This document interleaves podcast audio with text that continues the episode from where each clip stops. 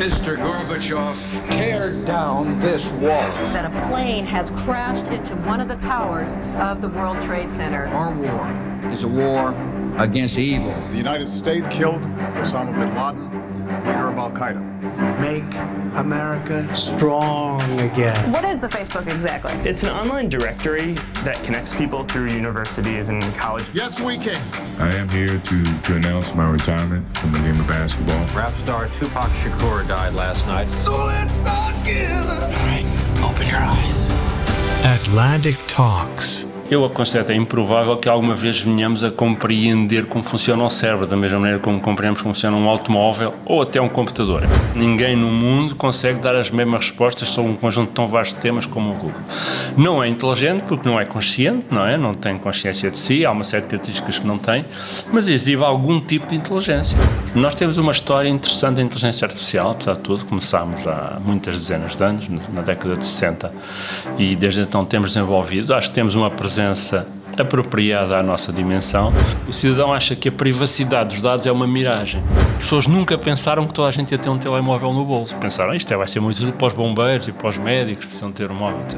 Se nós quisermos criar um sistema de inteligência artificial geral em 2050, 30 anos daqui, nós não sabemos. Não sabemos os passos que temos. Portanto, há claramente um, um obstáculo tecnológico fundamental. Às vezes a sorte também conta. A sorte de estar a fazer a coisa certa, no lugar certo, no momento certo. Por exemplo, imagina um rapaz, português, nos anos 80, fã de computadores, com um ZX Spectrum lá em casa. Na hora de se tornar estudante universitário, escolhe Engenharia Eletrotécnica e de Computadores, no técnico, claro. Depois, tendo começado cedo a trabalhar no INESCO, Instituto de Engenharia de Sistemas e Computadores, em 1984 já andava a enviar e-mails. Sim, hoje pode não parecer assim tão excitante, mas recuou quase quatro décadas e perceberá que a história é outra. A internet ainda dava os primeiros passos. It spans the globe like a superhighway. It is called internet. No final dos anos 80, surge o primeiro Internet Service Provider. Depois, chega a web. E que melhor lugar para assistir in loco a estes primórdios do que nos Estados Unidos. Mais concretamente na Universidade da Califórnia, em Berkeley. Baby.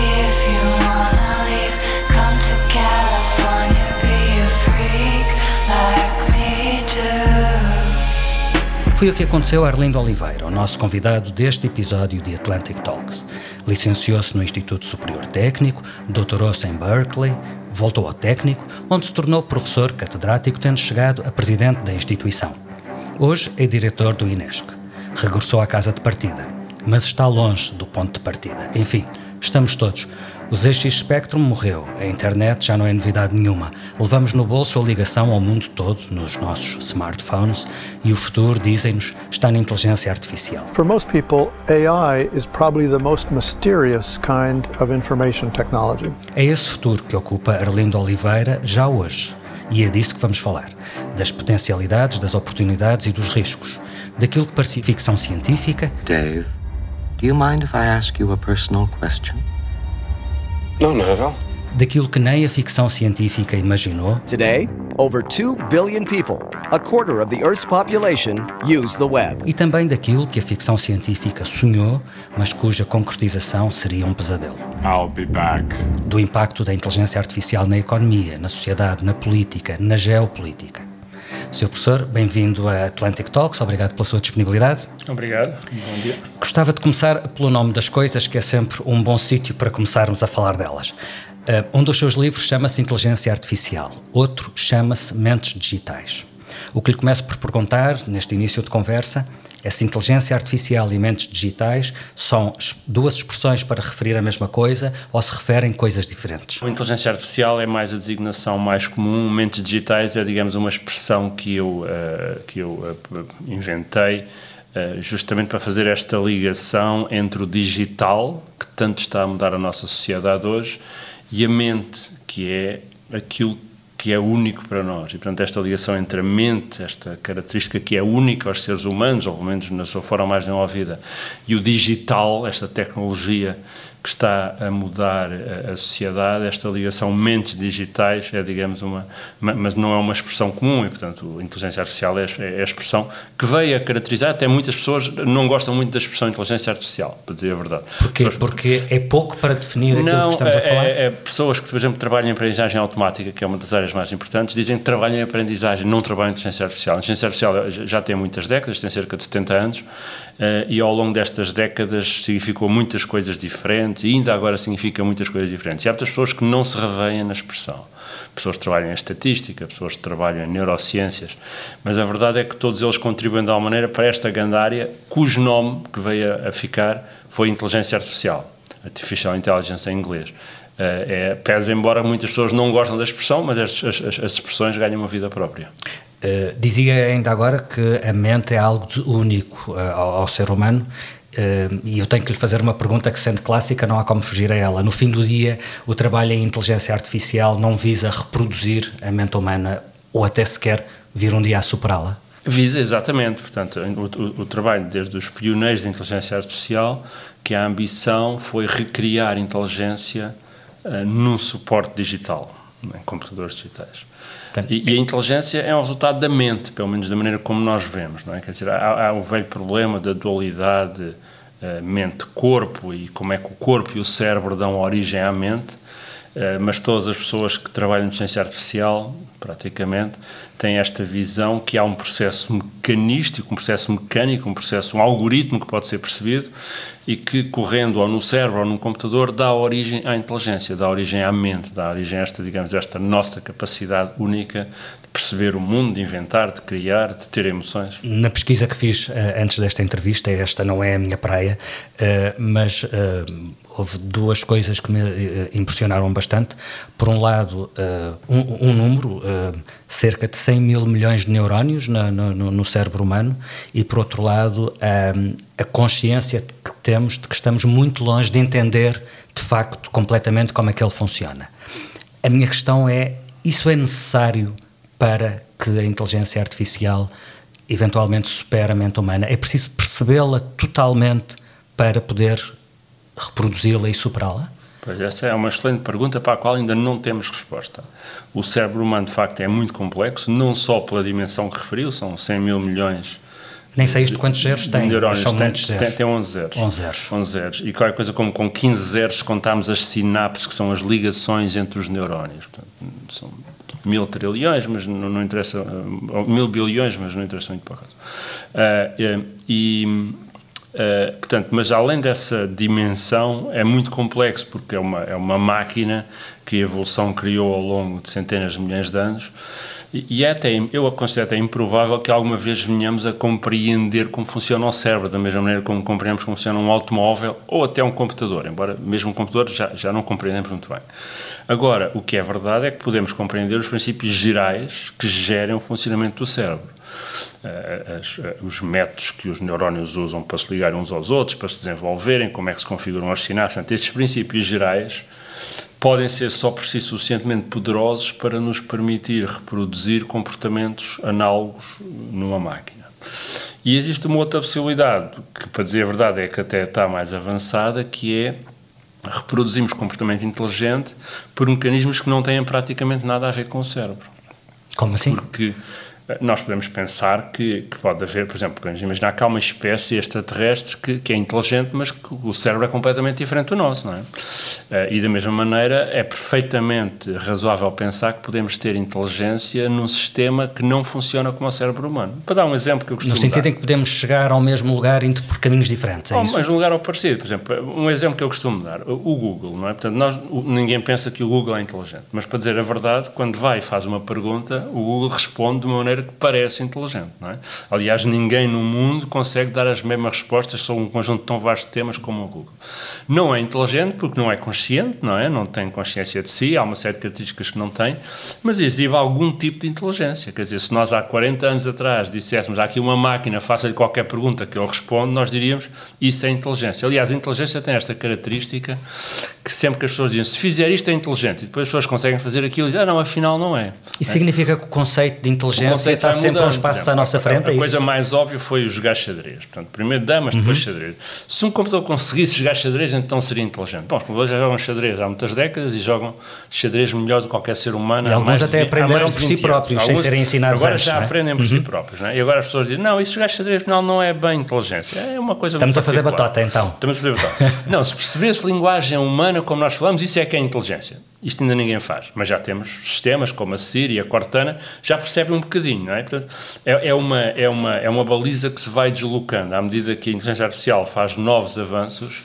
Ainda pessoas, não é isso. Não é isto, não é? é? É outra coisa, é a criatividade, é a emoção, é não sei o quê.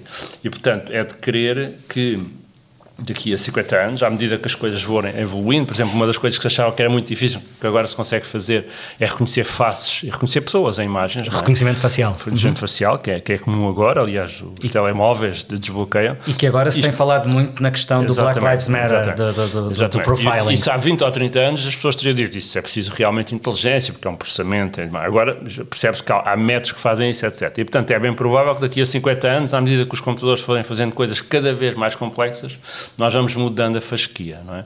é até curioso que é por isso que o Alan Turing, em 1950, justamente para evitar esta, esta batota, sugeriu: não, vamos fazer assim: escondemos um computador e uma pessoa atrás de uma parede, falamos com um, falamos com o outro, se não conseguimos distinguir, então temos de reconhecer que é inteligente. Para nós não estarmos sempre a dizer: ah, ele faz assim, então não é inteligente.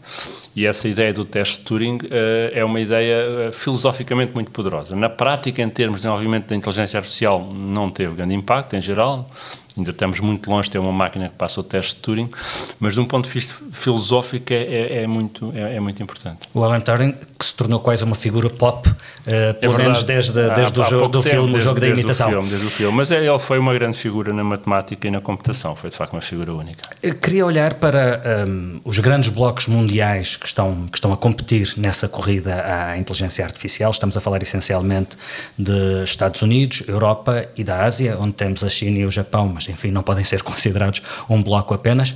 Eh, antes de outras considerações, eh, deixe-me aproveitar o seu conhecimento profundo da academia, não só em Portugal, mas nos Estados Unidos, eh, onde fez uma parte importante da sua formação. Sabemos que há diferenças substanciais nas abordagens dos grandes blocos mundiais em relação à inteligência artificial. O que lhe começo por perguntar é se essas diferenças são notórias logo ao nível da academia. Eh, é muito diferente o que se passa nos Estados Unidos e na Europa nestas áreas, eh, o que se aprende, como se aprende, os meios ao dispor, a ligação entre a academia, as empresas e os organismos públicos, por exemplo? Pois, portanto, as academias, as universidades têm provavelmente objetivos razoavelmente semelhantes em, todos os, em, em, todo o mundo. Quer dizer, os professores querem investigar, publicar artigos, publicar novos resultados, os, os alunos entusiasmados querem aprender, estudar, etc. Mas, e portanto, por essa razão, eu pensaria que, em princípio, a abordagem de base é semelhante. No entanto, Uh, os mecanismos de financiamento são profundamente diferentes. Nos Estados Unidos há uma grande componente de investigação feita em empresas, em grandes empresas e em, em startups. Na China uh, há um, um, uma, uma, grande uma abordagem top-down, onde o Estado define prioridades, uh, tipicamente em períodos de cinco anos, as universidades seguem de uma maneira muito muito rígida, muito apertada essas diretivas. E na Europa temos um sistema Uh, onde as universidades têm uma grande autonomia, mas estão também sujeitas aos financiamentos dos diversos Estados que têm estratégias diferentes. Portugal, sendo um país pequeno e com recursos limitados, uh, como é que caracterizaria o estado da arte? Fazemos o que podemos para a nossa dimensão e potencial? Estamos a conseguir ir aquém do espectável? Pois, nós somos um país pequeno, não é? Precisamos perceber que só, só, um em cada mil pessoas no mundo é que é portuguesa, mais ou menos, não é?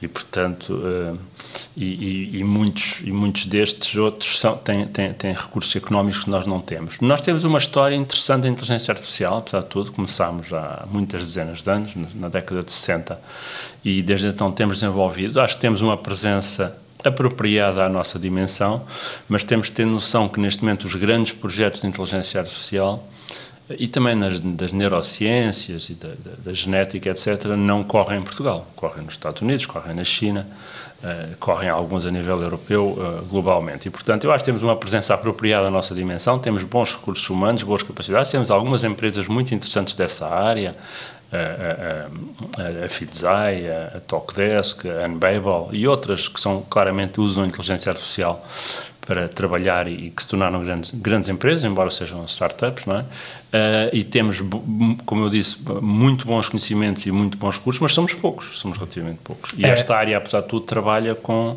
tipicamente, com, com milhares e milhares de investigadores. Nós, tudo junto em Portugal, se calhar só temos, sei, 100, 150 investigadores de topo em inteligência artificial. Um, falava há pouco das duas abordagens conceptuais diferentes da Europa e dos Estados Unidos. Podemos dizer que a abordagem dos Estados Unidos, no fim do dia, demonstrou ser a, a mais bem sucedida?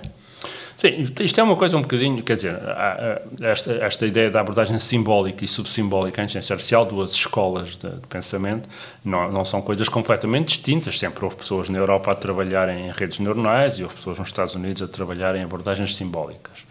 Mas, globalmente, o que eu disse é verdade. Neste momento há uma convergência grande. Aliás, há quem diga que há demasiada convergência porque há, há pouca exploração de ideias novas. Está toda a gente a convergir para um conjunto de ideias relativamente Está comum. tudo a pegar no, no trabalho uns dos outros. Comum, a trabalho uns dos outros e, portanto, há quem argumente que daqui a alguns anos, isto agora está a evoluir rapidamente, mas daqui a alguns anos vamos ter falta de inovação, falta de novas ideias. Veremos. Até agora, digamos, a última década assistimos a, a desenvolvimentos muito rápidos na área de inteligência artificial, da, da machine learning, da aprendizagem automática, uh, em, em, particular por três razões. Temos computadores melhores, muito melhores, muito mais rápidos, milhares de vezes mais rápidos que tínhamos há umas décadas. Temos muitos dados, porque toda a gente tem dados que coleciona com os telemóveis, de, na web, etc, etc. E temos algoritmos que também melhoraram na última década. Temos uma, uma, um avanço significativo e importante nos algoritmos. Mas uh, uh, uma, uma evolução sobretudo na tal vertente de pegar em tecnologias ou em software que já existe e desenvolvê-lo uh, em novas aplicações, não tanto Sim, de facto de criar novos desenvolvimentos Sim, em não, inteligência artificial. Talvez dizer que há desenvolvimentos incrementais é injusto, porque são, são incrementais, mas foram grandes incrementos, não é? portanto, houve de facto uma alteração. Nós há 10 anos seria impossível pôr num telemóvel um sistema de reconhecimento facial e, portanto, há aqui um desenvolvimento qualitativo. Mas os algoritmos já existiam, portanto, estes algoritmos de redes neuronais são antigos, têm mais de 40 40 anos, uh, e, e, os métodos agora são um bocadinho melhores, mas não há aqui uma ideia radicalmente diferente. Há pessoas que acreditam, e uh, eu até tenho um bocadinho de esperança nisso, mas há pessoas que acreditam que não, pode, pode haver dois ou três algoritmos que, que o cérebro usa para se configurar, e se os descobríssemos, isto causaria aqui uma revolução. Mas ninguém os descobriu e não sabemos se existem. Eh, e se existirem, não sabemos se alguma vez os iremos descobrir. Eh, mas, mas, de facto, a evolução dos últimos 10 anos pode caracterizar-se como uma evolução na continuidade, com grandes avanços, mas uma evolução na continuidade. Também porque o mercado uh, recompensa mais essas novas aplicações de Não, acima de, de tudo que elas funcionam, acima de tudo que elas funcionam. Funcionam, são eficazes, uh, funcionam de facto na, na, imagem médica, na condução de veículos autónoma, que ainda não existe, mas está a avançar também. É uma questão de tempo. De forma rápida, portanto, as coisas funcionam. Portanto, como funcionam, as pessoas trabalham nisso. Eh, neste momento podemos dizer que a grande potência tecnológica incumbente são os Estados Unidos e que o grande challenger é a China. É, resume sim, bem? Sim, sim. Aliás, se olhar para as, para as 10 maiores empresas do mundo, quase todas elas, acho que nove, são tecnológicas e, e, têm, e têm a ver com, com digital, inteligência artificial. Eh, já não lembro, mas sete ou oito são americanas e duas ou três são chinesas. Não há uma única empresa europeia, europeia aí. Empresas como, por exemplo, a Tencent na China uh, ou a Alibaba estão, de facto, a crescer muito rapidamente e a, e a, e a competir com os Estados Unidos pelo domínio do, de grandes números de, de, grandes bases de clientes. A Europa está um bocadinho atrasada nisso. Neste momento, é verdade, o incumbente, o, o domínio ainda é das grandes empresas americanas e, e, até das grandes universidades americanas, mas neste momento temos universidades chinesas, como por exemplo Tsinghua, que muitas vezes aparece no, no, topo das universidades nestas áreas e outras. Também há boas universidades na Europa, mas de facto nosso, a nossa capacidade para criar grandes empresas eh, com impacto mundial nesta área tem sido muito limitado. Noto que disse, neste momento, o domínio ainda é dos Estados Unidos. Prevê alterações nesse, nesse quadro? Bom, a China está a colocar muitos recursos, não é? É muito grande. A China, é preciso não esquecer que a China tem mais de, de mil milhões de pessoas, os Estados Unidos menos de 300 milhões, portanto há logo aí um fator grande. A China tem uma abordagem muito determinada a, uma, a uma questão que é essencial agora, que é a coleção e organização de dados. Há grandes empresas com dezenas de milhares de pessoas que a única coisa que fazem é catalogar dados para, para treinar computadores e, e, algoritmos. Eh, e, portanto, a escala está um bocadinho a favor da China. Também tem os recursos financeiros que permitem isso. E ter uma direção centralizada que orienta toda a investigação e todos os recursos num objetivo é uma vantagem, neste caso? É uma vantagem e uma potencial desvantagem, não é? Portanto, se apostarem na direção certa, é uma vantagem, não é? Porque tem todos os recursos concentrados na direção. A desvantagem é que podem uh, perder oportunidades em direções onde as, as empresas, as startups e as empresas americanas e europeias até, podem ser mais ágeis. Portanto, pode aparecer uma nova ideia, uma nova tecnologia, uma nova abordagem que a China perde porque focou tudo muito na, na abordagem central. Portanto, e essa é um bocadinho a nossa experiência. Nesse aspecto, os Estados Unidos têm, é preciso reconhecer que têm mostrado essa capacidade. Sempre que aparece uma nova área, motores de busca, apareceu a Google, nas vendas à distância apareceu a Amazon, de tecnologias de computadores apareceu a Apple. Portanto, os Estados Unidos têm mostrado uma grande capacidade para identificar de uma maneira distribuída, não é? Um mercado, identificar essas oportunidades que até agora não tem paralelo no resto do mundo. Portanto, pode ser que os Estados Unidos consigam manter essa competitividade. Estamos a falar de duas potências, como explicava, com modelos muito diferentes, sendo uma das diferenças essenciais a tal questão controle e centralização estatal ou mercado e empresas. E onde é que fica a Europa? Um, eh, às tantas, aquilo que vemos é que, uh, no limite, uh, empresas inovadoras europeias podem sempre sim, ser simplesmente compradas pelos gigantes chineses ou americanos. A DeepMind do, do, Reino Unido, por exemplo, acabou por ser comprada pela Google. Uh, no fim do é? dia, mas, a capacidade pois. económica é que dita pois, quem, mas, quem mas, são os players que mandam. Mas é interessante que a DeepMind apareceu na Europa, não é? Uhum. É um exemplo até interessante. Bom, a Europa tem um problema, não é? Portanto, a Europa claramente não tem a capacidade de de, de, de, definir estratégias eh, centralizadas eh, de longo prazo como a China, nem tem o dinamismo empresarial das grandes e pequenas empresas que têm os Estados Unidos. Portanto, está, está aqui um bocadinho no meio.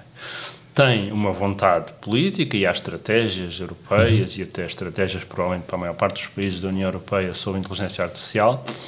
Uh, isso é interessante, mas a verdade é que cada um dos países é muito pequeno, mesmo a Alemanha acaba por ser relativamente pequena nestas, nestas dimensões que estamos a falar. Uh, o que significa, a meu ver, há, ainda por cima está um bocadinho limitada porque colocou uma grande ênfase, correta ou incorretamente, na questão da proteção de dados e na privacidade.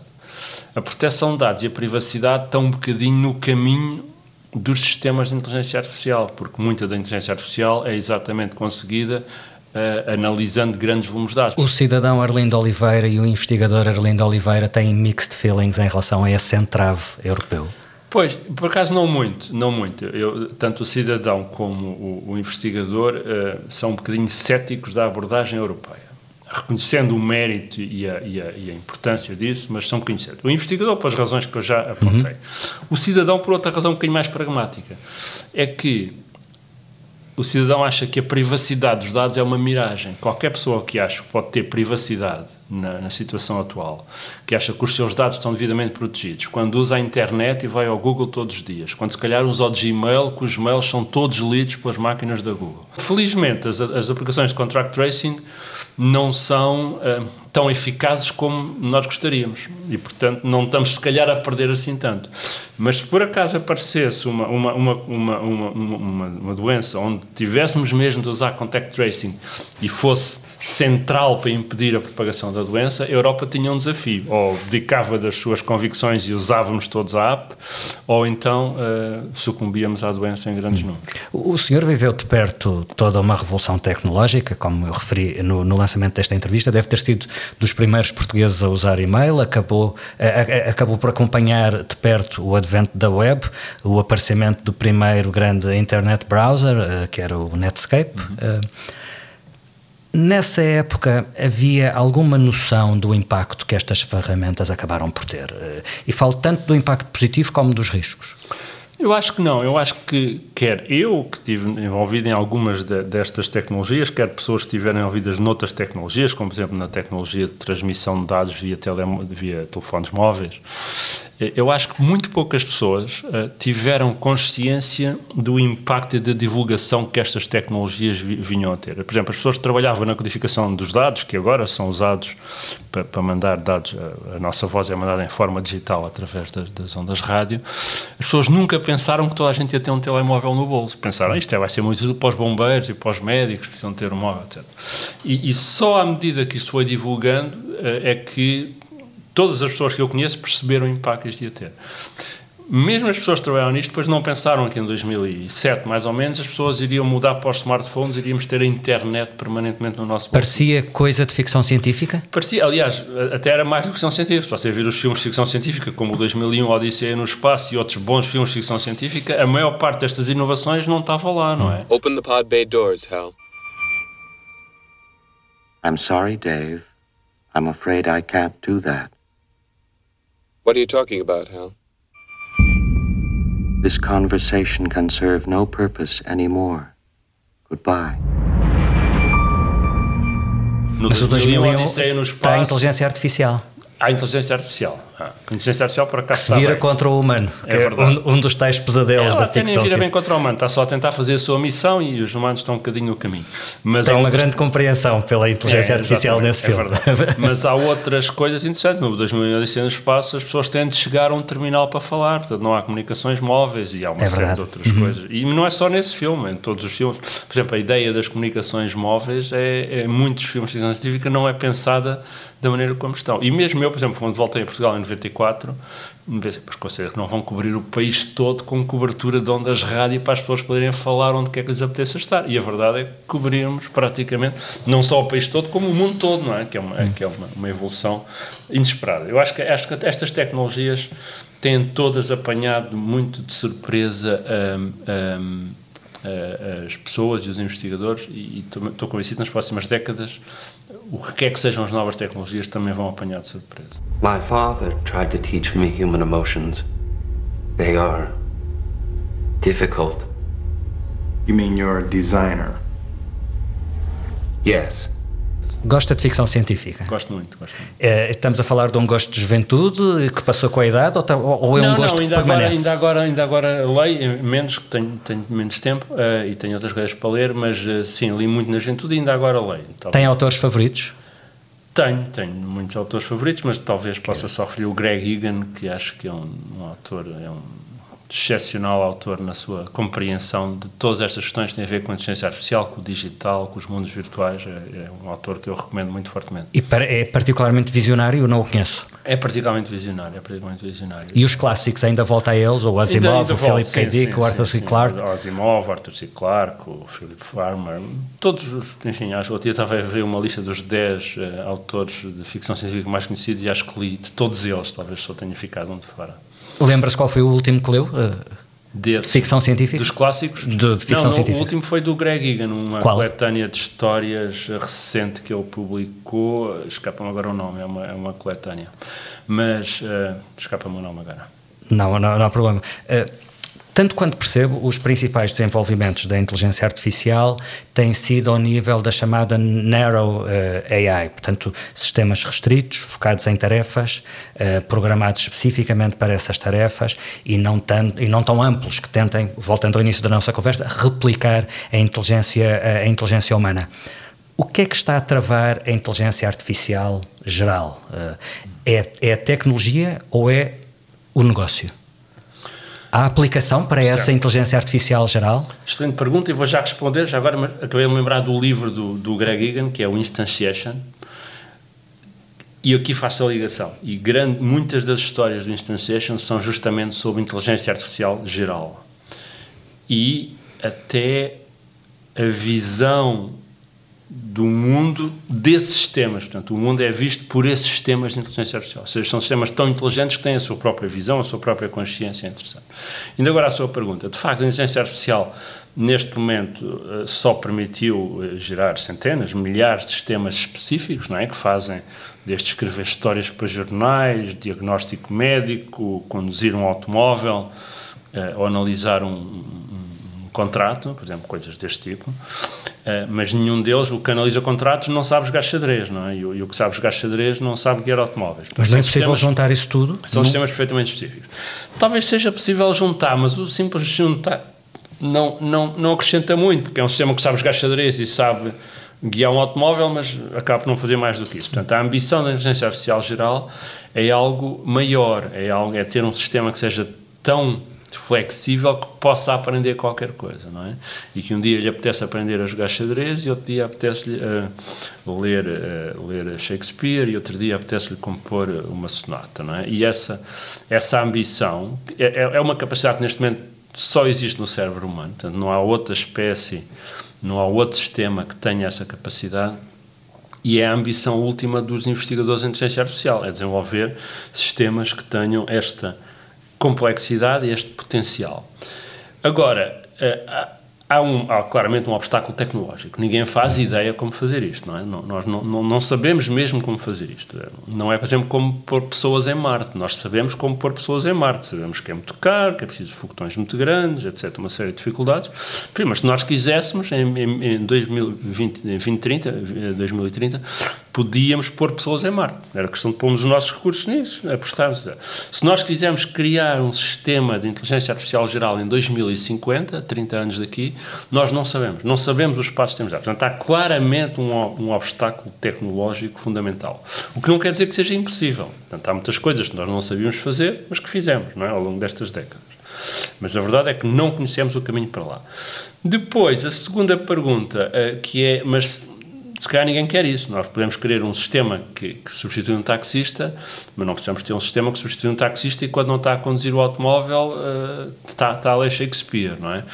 Eh, essa, eu, eu, por acaso, aí não concordo muito. Eu acho que tivemos sistemas, à medida, isto não vai ser de repente, à medida que vamos ter sistemas cada vez mais globais, por exemplo, imagina que tem um assistente e que o assistente, enfim, lhe trata das coisas do costume, de manter o frigorífico cheio, etc., mas também lembra quando é que tem de preencher os impostos e ajuda a preencher os impostos e, e identifica coisas, artigos que, que, lhe interessam e sugere músicas e não sei.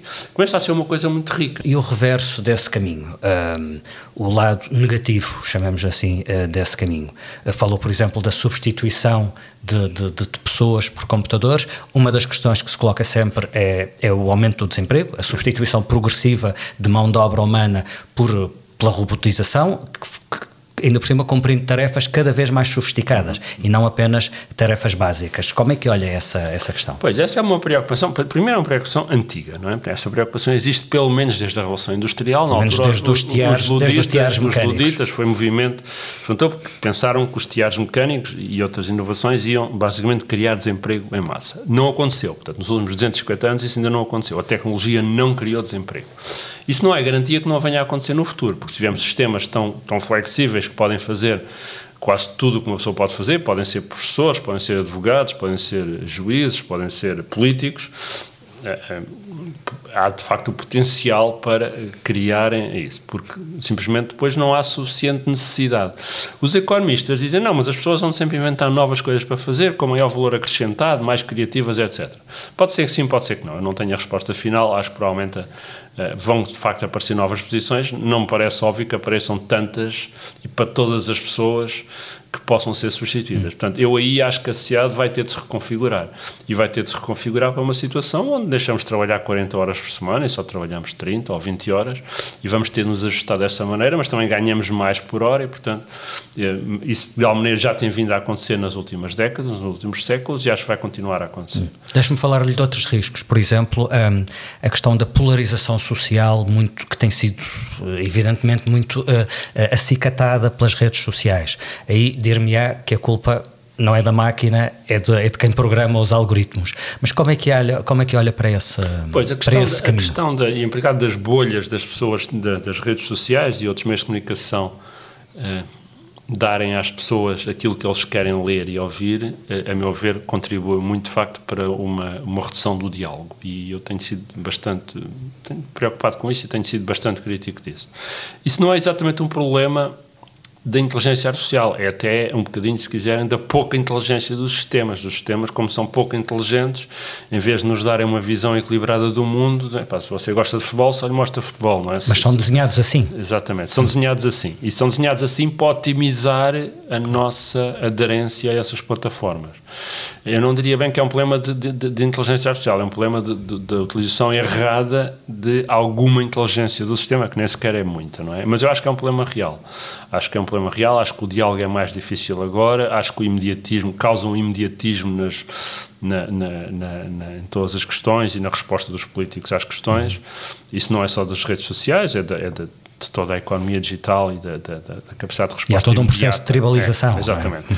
E eu acho que isso é um problema real. Mas não diria que seja um problema de inteligência artificial. A inteligência artificial cria, a meu ver, tem um outro problema que uh, está relacionado com a questão do desemprego, mas é um bocadinho diferente, que é a questão da assimetria de rendimentos. Portanto, à medida, se nós realmente tivermos sistemas de inteligência artificial cada vez mais capazes, as grandes empresas vão conseguir fazer cada vez mais com cada vez menos pessoas, porque a Google, neste momento, é a maior empresa do mundo, ou das maiores, usa, tem relativamente poucos empregados comparados com uma General Motors ou uma empresa de energia.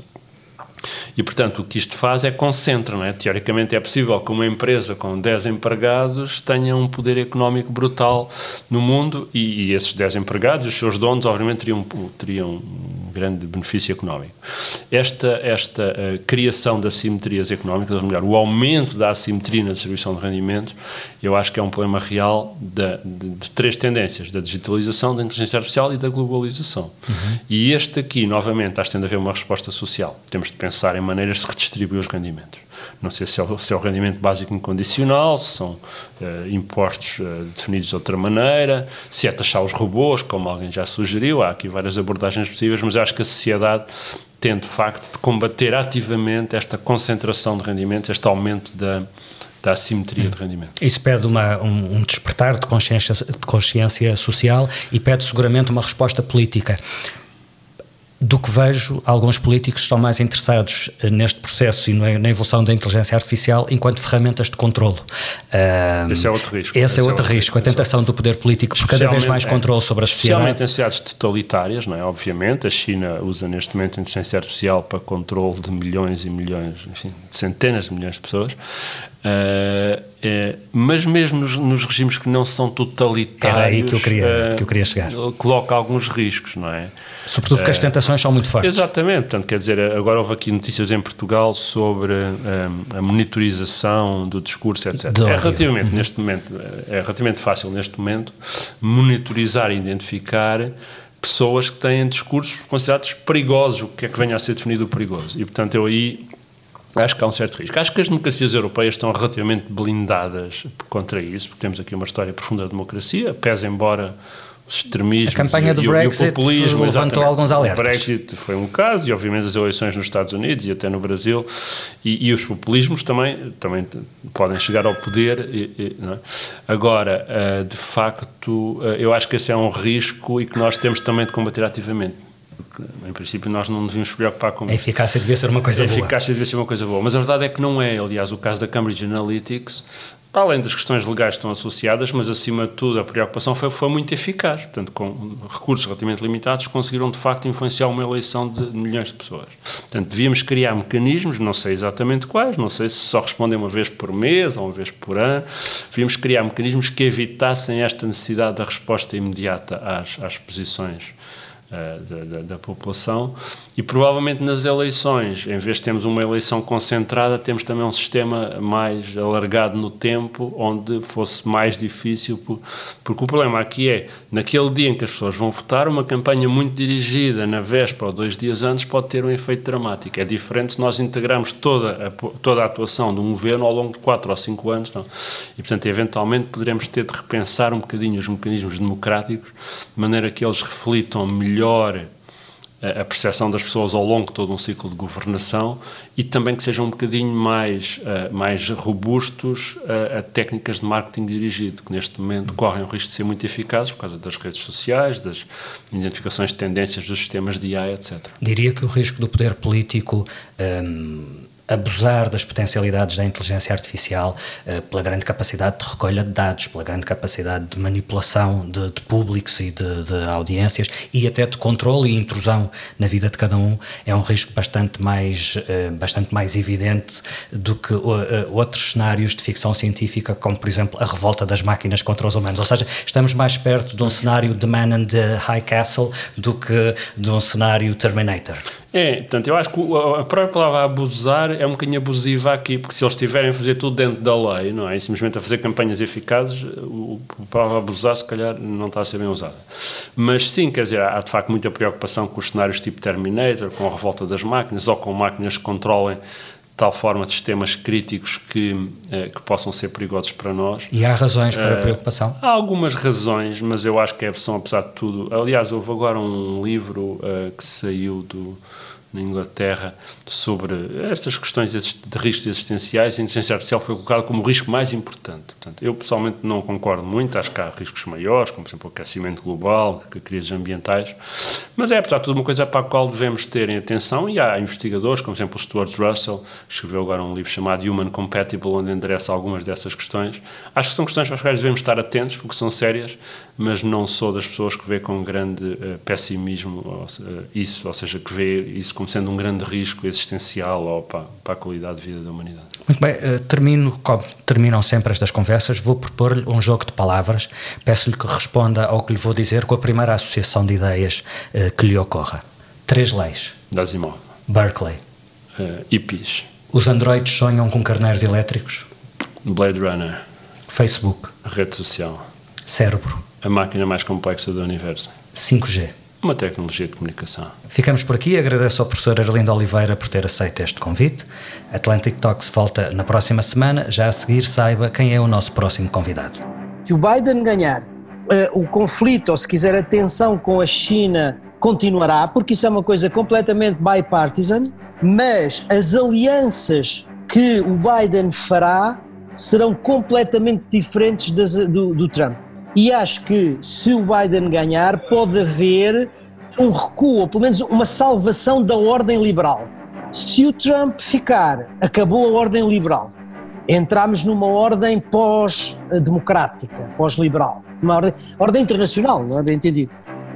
Até breve.